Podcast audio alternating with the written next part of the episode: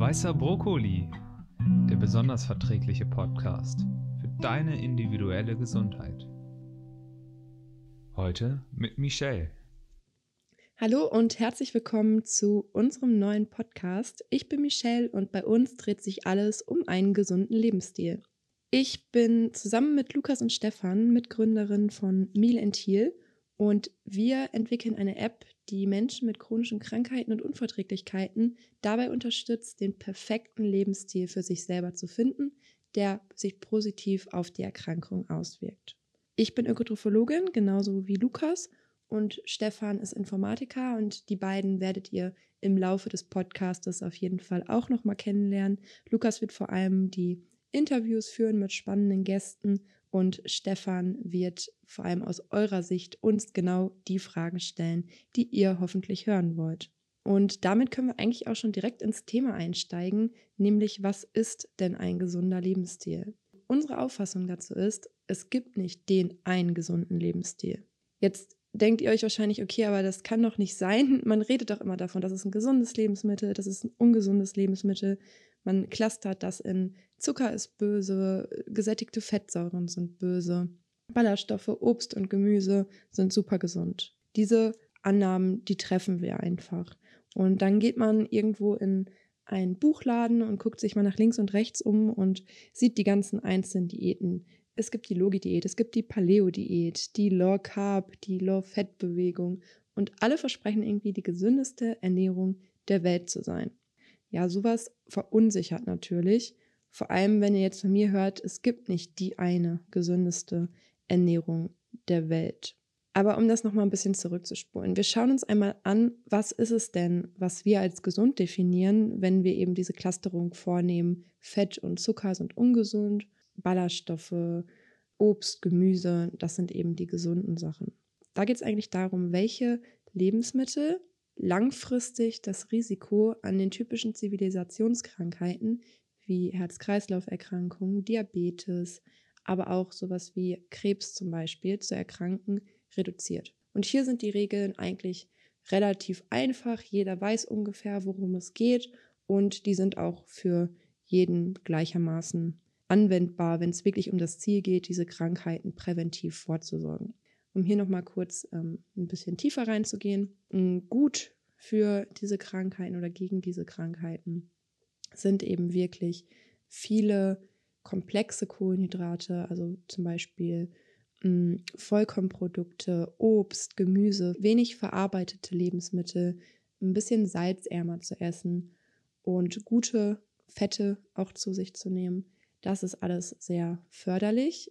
Nicht so förderlich dagegen sind dann diese stark verarbeiteten Lebensmittel, Zucker, Zusatzstoffe, sehr salzhaltige Lebensmittel oder ähm, gesättigte Fettsäuren, wie sie in tierischem Fett vorkommen, wie sie aber auch in vielen pflanzlichen Fettarten vorkommen. Das heißt, auch hier kann man nicht sagen, vegetarisch ist unbedingt gesünder als die tierische Ernährung. Das ist halt alles von sehr, sehr vielen unterschiedlichen Faktoren abhängig. Und nur zu schauen, welche Lebensmittel oder generell welcher Lebensstil, man kann es auch auf Sport oder auf die Mentalstellung, den, das Stresslevel beziehen, da reichen diese Kriterien nicht aus, wo man einfach nur schaut, welche Lebensstilfaktoren reduzieren das Risiko, an diesen Krankheiten zu erleiden. Eigentlich muss man eben auch noch auf ein paar andere Sachen gucken. Man muss gucken, was sind natürlich die Ziele? Möchte die Person abnehmen? Möchte die Person vielleicht auch zunehmen? Man muss gucken, gibt es irgendwelche Vorerkrankungen? Gibt es irgendwelche Risiken, die vielleicht auch in Frage kommen? Gibt es Vorlieben dieser Person? Und eigentlich kann man nur anhand dieser Kriterien, wenn man die ganz genau sich anschaut, kann man sagen, welche Ernährung tendenziell gesünder ist als die andere. Ich mache euch da mal ein Beispiel. Ihr könnt mir noch so oft sagen, dass Obst und Gemüse total gesund ist. Für mich persönlich ist das nämlich absolut das No-Go, weil ich habe eine Fructoseunverträglichkeit und natürlich enthalten Früchte viel, viele Vitamine, viele Mineralstoffe und wirken sich tendenziell eher positiv auf unsere Gesundheit aus. Nicht aber, wenn man eine andere Erkrankung hat oder wenn der Körper diesen Stoff einfach nicht so gut verstoffwechseln kann, weil dann hat es nämlich eher einen negativen Einfluss. Von daher würde ich nicht sagen, dass für mich Obst und Gemüse in allen Varianten gesund sind, sondern für mich ist, würde das eher auf die ungesund Seite gehören. Und das ist einfach ein Beispiel dafür, wieso man gesund und ungesund nicht einfach so clustern kann, sondern das eigentlich von Person zu Person unterschiedlich gestalten muss.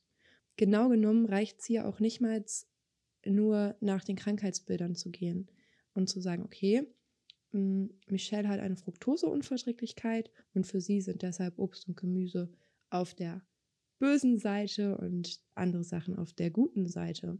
Und das ist natürlich dann bei allen anderen mit einer Fructoseunverträglichkeit auch so. Nee, so sieht es nämlich nicht aus.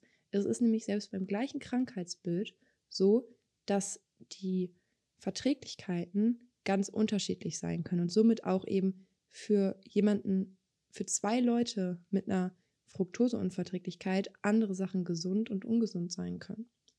Und das macht es natürlich super kompliziert und komplex, diese ganze Frage, was ist eigentlich gesund? Und Fructose ist da kein Einzelfall. Es gibt wahnsinnig viele Krankheiten, die eng mit dem Lebensstil zusammenhängen. Im Schnitt rechnen wir hier von 70 Prozent aller Krankheiten, wo der Lebensstil einen direkten Einfluss drauf hat. Das ist natürlich ganz schön viel und diese Krankheiten sind eben auch sehr vielseitig. Was so noch typische Beispiele sind, sind zum Beispiel Migräne, Neurodermitis oder Rheuma, wo die Ernährung wirklich einen unmittelbaren Einfluss auf die Beschwerden hat. Oder auch bei chronisch entzündlichen Darmerkrankungen, Reizdarm oder einfach nur anderen Verdauungsproblemen. Da liegt oft ein Problem im Lebensstil hinter. Und das wollen wir uns jetzt auch noch mal ein bisschen genauer angucken und einfach mal schauen, auf welche Lebensmittelinhaltsstoffe kann man denn eigentlich potenziell reagieren? Also welche können denn tendenziell für mich persönlich unverträglich sein? Und das ist eine relativ weitläufige Materie. Ich würde jetzt diesen ganzen Oberbegriff einfach mal Unverträglichkeiten nennen. Das heißt, auch wenn ich aufgrund meiner Migräne irgendwelche Sachen nicht vertrage, reagiere ich potenziell unverträglich darauf. Aber die Mechanismen, die dahinter liegen, sind halt super unterschiedlich. Ganz klassisch sind die Allergien. Das bedeutet, ich reagiere auf Nahrungsmittelproteine. Das heißt, auf die Proteine, auf die Aminosäuren, die sich im Lebensmittel befinden. Die typischen Allergene sind eigentlich Ei, Milch, Nüsse, Weizen, Soja. Das sind so die klassischen Allergene, die, bei uns, äh, die es bei uns gibt.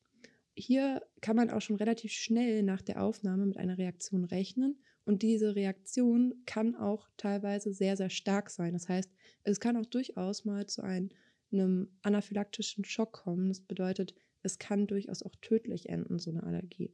Jetzt ist es so, man kann entweder direkt auf ein Nahrungsmittelallergen reagieren. Das heißt, ich reagiere auf das Protein im Ei, auf das Protein in der Milch oder in den Nüssen. Man kann aber auch eine sogenannte Kreuzallergie entwickeln. Das heißt, man ist eigentlich gar nicht allergisch gegen die Nuss zum Beispiel, sondern gegen gewisse Pollen. Das heißt, man hat zum Beispiel Heuschnupfen und da gewisse Lebensmittel eben eine ähnliche Proteinstruktur aufweisen wie die Pollenallergene, können es hier halt zu Überschneidungen kommen. Das heißt, es kann durchaus sein, dass man gewisse Lebensmittel nicht verträgt, obwohl man nicht auf das Allergen im Lebensmittel unbedingt reagiert, sondern eigentlich auf das Pollenallergen. Und auch hier kann es zu ähm, starken Reaktionen kommen, auch zu schnellen Reaktionen. Das ist etwas ganz anderes, als wenn wir zum Beispiel auf Kohlenhydrate reagieren, weil auch das ist möglich. Wir können auf Zucker unverträglich reagieren. Und das ist so das, was wir als die klassische Unverträglichkeit bezeichnen. Das sind die Kohlenhydratmalabsorptionen. Das bedeutet, unser Immunsystem ist da eigentlich komplett raus. Das hat da gar nichts mehr mit zu tun. Es geht hier eher darum, dass die Inhaltsstoffe, also Laktose, Fructose oder auch Sorbit, dass das von unserem Körper einfach nicht abgebaut werden kann.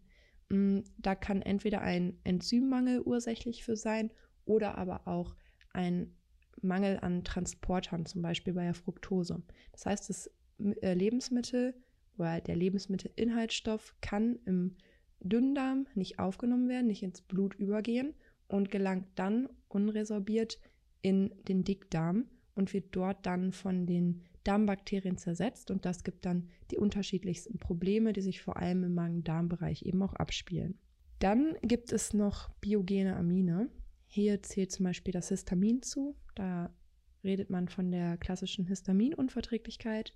Hier ist es nicht so wie bei Allergie, dass unsere ähm, Mastzellen, das ist so der Teil unseres Immunsystems, dass da direkt das Antikörpergen andockt, wie es bei der Allergie eben der Fall ist, sondern die Mastzellen reagieren auf, aus anderen Gründen. Und bei Allergie ist es so, wenn die Mastzellen ähm, getriggert werden, sag ich mal, durch das Allergen, dann öffnet die sich und es werden biogene Amine eben frei. Das heißt, das, was wir zu uns nehmen können über die Nahrung, wird bei einer Allergie freigesetzt.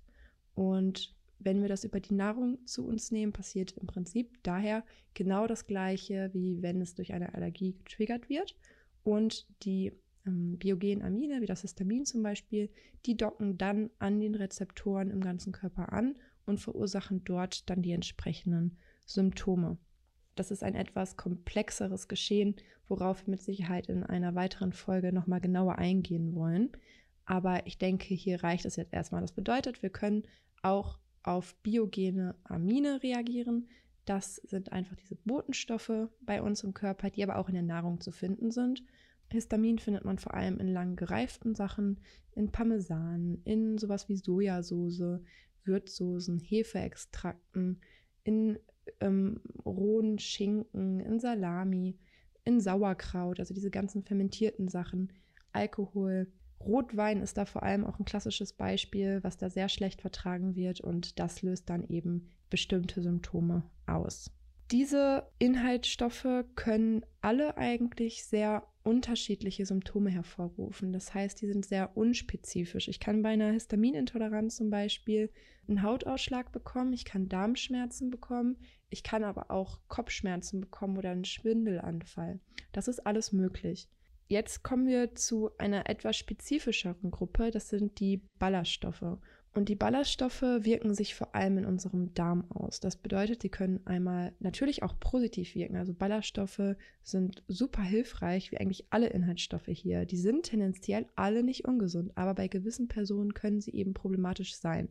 Und Ballaststoffe sind häufig problematisch bei Leuten, die eben Magen-Darm-Probleme haben. Da kann eine chronisch entzündliche Darmerkrankung hinterliegen.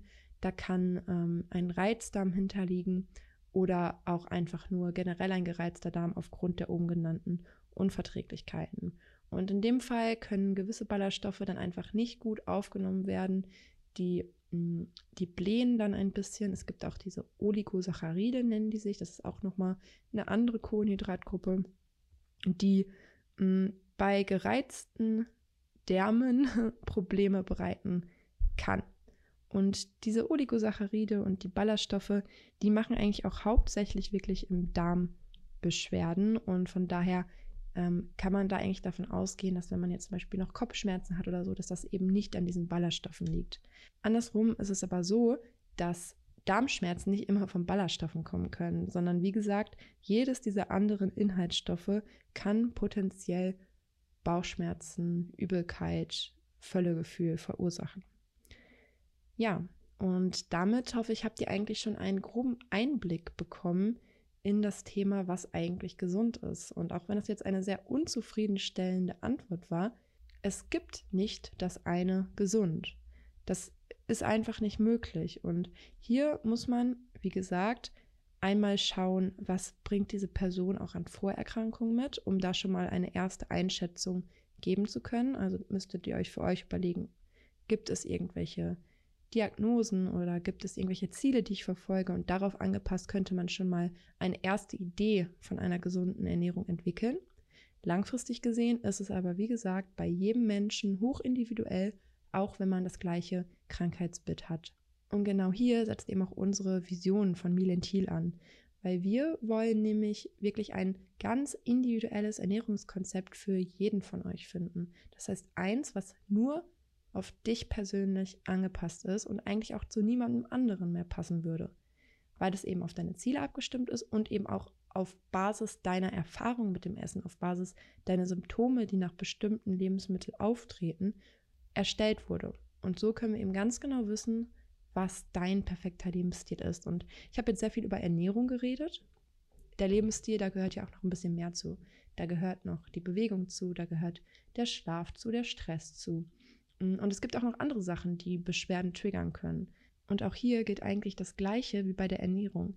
Natürlich wirkt sich ein bewegtes Leben mit viel Sport, also auf die Zivilisationskrankheiten, die eben entstehen im Laufe der Zeit. Da kann Bewegung sehr, sehr gut präventiv wirken. Allerdings gibt es auch da wieder Unterschiede. Es gibt gewisse Krankheiten, da kann zu viel Bewegung eben auch eher schlecht sein oder eben die falschen Bewegungsübungen. Wenn man bei der Migräne zum Beispiel zu starken Sport macht, dann kann das eben ein potenzieller Trigger sein, auch bei einer Histaminintoleranz. Da muss man ganz klar aufpassen, wie stark man sich selber belastet. Auch da gibt es natürlich Übungen, die sich wieder potenziell positiv auswirken. Und auch das muss man eben ganz individuell herausfinden. Beim Stress ist es eigentlich ähm, schon so, dass wenig Stress auf jeden Fall förderlich ist bei jeder Krankheit, die es so gibt. Aber die einzelnen Stressoren, die sind dann wieder unterschiedlich. Mich stresst vielleicht was ganz anderes, als es dich stressen würde. Und auch hier ist es eben wichtig, dass man da herausfindet, was genau jetzt eigentlich das Problem ist, um dann eben ganz zielgerichtet eben auch das beheben zu können. Ja, jetzt habe ich eigentlich sehr viel geredet, um euch eigentlich nur sagen zu wollen, bitte glaubt nicht daran, dass es diese eine Ernährung, diesen einen Lebensstil gibt, der für jeden Menschen gleich gut geeignet ist, sondern schaut wirklich ganz individuell bei euch, und hört auch auf euren Körper, was ihr vertragt und was ihr nicht vertragt. Und wenn ihr etwas nicht vertragt, dann kann es noch so gesund sein. Es bringt nichts, wenn es trotzdem ist, denn es ist für dich einfach ungesund. Und ich denke, das muss man ähm, begreifen und das muss man verstehen, um dann eben auch entsprechend handeln zu können. Ich hoffe, ihr konntet ein bisschen was aus diesem Podcast mitnehmen und ich freue mich aufs nächste Mal. Bis dann.